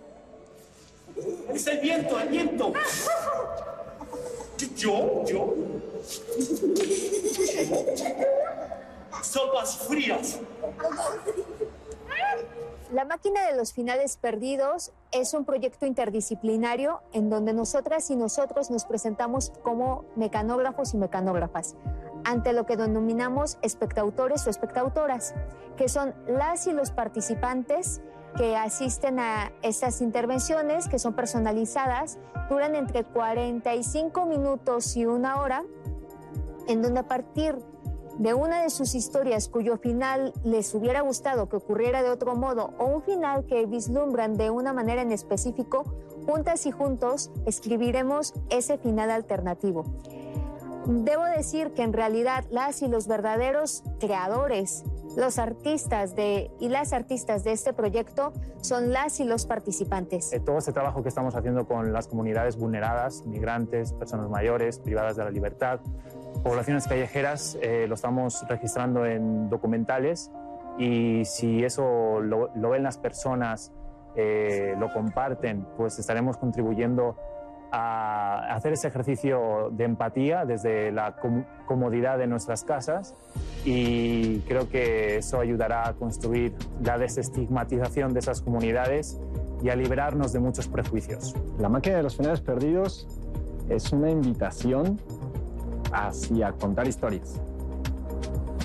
También hay que decir que es un proyecto interdisciplinario en el cual yo fui invitado. A mí me toca el registrar todas estas historias más allá de solamente en el papel. Me toca proyectarlas también. Y es, ha sido una actividad muy divertida. Pero a la vez que ha sido divertida, también me ha dejado muchos, muchas, muchas lindas anécdotas y, y sobre todo información para entender más a los demás. Actualmente la máquina de los finales perdidos seguirá esta trayectoria ahora en alianza con Alas y Raíces. Estaremos visitando diferentes casas hogar en la Ciudad de México, así como tendremos la oportunidad de volver a Cafemín para trabajar con adolescentes en contexto de movilidad. Y actualmente estamos colaborando con el Caracol ACE, que trabaja con poblaciones callejeras, con el proyecto La Escuela de las Mariposas con niñas y niños hay historias que deberían llamarse valentía y amor. En esta historia no hay huidas, hay encuentros. A veces hay que saltar como si fuera una larga tirolesa. Para hallar un fuerte abrazo, para estar juntas. En esta historia ayudaré a la gente sin casa ni comida. Soy Susi y escribo historias de amor. Cuando el teatro tiene esta fuerza y se utiliza como esta herramienta, ¿quién no quisiera de pronto cambiarle el final? Alguna historia que no salió como quisiéramos, siempre, siempre la ficción y siempre el teatro tendiendo, tendiendo redes. Pueden seguirle la pista a la máquina de los finales perdidos en el canal de YouTube de Borderline Teatro. Ahí van a poder ver todo lo que se ha documentado hasta el momento. Y también en las redes sociales de esta misma compañía pueden ver dónde va a ser la siguiente escala de la máquina de los finales perdidos, porque de pronto se pueden encontrar a una de estas mecanógrafas o mecanógrafos, sentarse a contarle su historia y, ¿por qué no? Como nos lo decía Itzel Enciso, cambiarle el final. Vaya que hace falta cambiarle los finales para tener mejores comienzos y hacer una sociedad mucho más incluyente, una sociedad llena, llena de lazos, de puentes. Nos vemos la próxima semana aquí en nuestra sección de Teatro Mexicano en Diálogos en Confianza.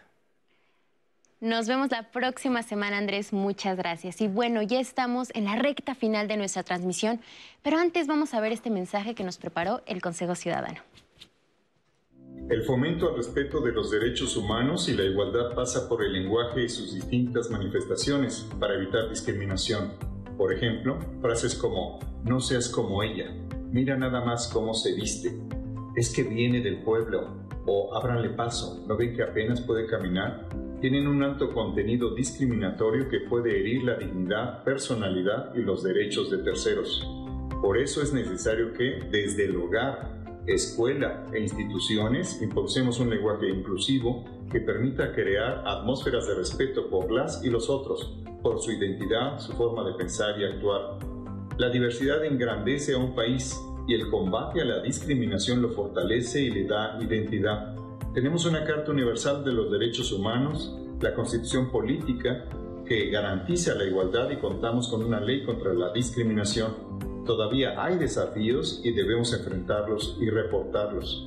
En el Consejo Ciudadano para la Seguridad y Justicia de la Ciudad de México contamos con la Línea Nacional Diversidad Segura, con el número 800 5428 o con el chat de confianza 55 55 33 55 33. En ambos recibimos reportes por discriminación y ofrecemos atención psicológica y jurídica gratuita 24/7 a cualquier sitio del país. Debemos fomentar una cultura de respeto e igualdad dentro de un marco de lenguaje inclusivo, el cual inicia desde el hogar y se extiende a la comunidad. Muchas gracias al Consejo Ciudadano y Lorena. Me gustaría que habláramos ahora del capacitismo y de la violencia que sufren las mujeres con discapacidad. Claro, que quisiera yo dejarles un poquito de tarea a la audiencia esta nueva palabra, porque como platicábamos hace ratito respecto al lenguaje, lo que no se nombra no existe y en medida que vamos nombrando las cosas es que vamos eh, cambiando un poquito la realidad. Esta es la palabra capacitismo, es el tipo de discriminación que se ejerce a las personas en condición de discapacidad por tener una discapacidad así como existe el racismo, eh, así como existe la homofobia, así como existe la misoginia, existe el capacitismo, así se llama, capacitismo. Y bueno, eh, las mujeres que vivimos en condición de discapacidad, eh, vivimos situaciones de violencia específicas ya eh, no solamente por eh, ser mujeres, sino porque también se nos atraviesa la situación de tener discapacidad. Y bueno, como les platicaba y como verán en pantalla, vengo de la Red Nacional de Feministas con Discapacidad, Femidiscas, así nos encuentran. Eh, vivimos una situación de vulnerabilidad muy particular, situaciones que pasan todos los días, como por ejemplo que si me quiero subir al transporte público, nunca falta el señor pasado de lanza que me quiere ayudar, pero entre que me ayuda, pues ya hay acá el, agarrón mala onda, pero es como, ya no supe si fue accidental o qué, pero es una cuestión repetitiva y que nos pasa a muchas. O situación que todavía suceden muchísimo, los abortos eugenésicos por motivo de eh, discapacidad. Eh, o también eh, los abortos eh, forzados a personas con discapacidad y que muchas veces no tienen la posibilidad de defenderse por sí mismos, porque muchas veces las personas con discapacidad dependen de un cuidador, dependen de un enfermero, de un padre de familia, de una pareja. eso, pues, están por ello sometidos a situaciones de vulnerabilidad ante violencia doméstica, muchísimas más cuestiones de vulnerabilidad. Claro, pone sobre la mesa algo que, como dice, se lo dejamos de tarea a la audiencia para que con este programa esperamos que ustedes hayan aprendido, que hayan resignificado y que se estén cuestionando las prácticas que hay en nuestro país. Y por supuesto que yo quiero agradecerle mucho a ustedes por habernos acompañado hoy en este programa. Estoy segura que fue de mucha utilidad para todos. Y a ustedes que nos siguieron del otro lado de la pantalla, muchas, muchas gracias también. Anaí, gracias. Gracias, Nat. Y nada más para comentarle a la audiencia que van a encontrar toda la información para hacer denuncias, etc etcétera. Lo pueden encontrar en nuestras redes sociales, información, teléfonos, eh, para que no haya ninguna duda y ustedes también conozcan más sobre el tema NAT. Así es, y yo quiero invitarlo a que visite el portal de Racismo MX, así como todas las recomendaciones que quedan en redes sociales, para que ahondemos más sobre este tema y poco a poco combatamos la discriminación. Gracias por acompañarnos, nos vemos la próxima semana. Sigan la señal del 11.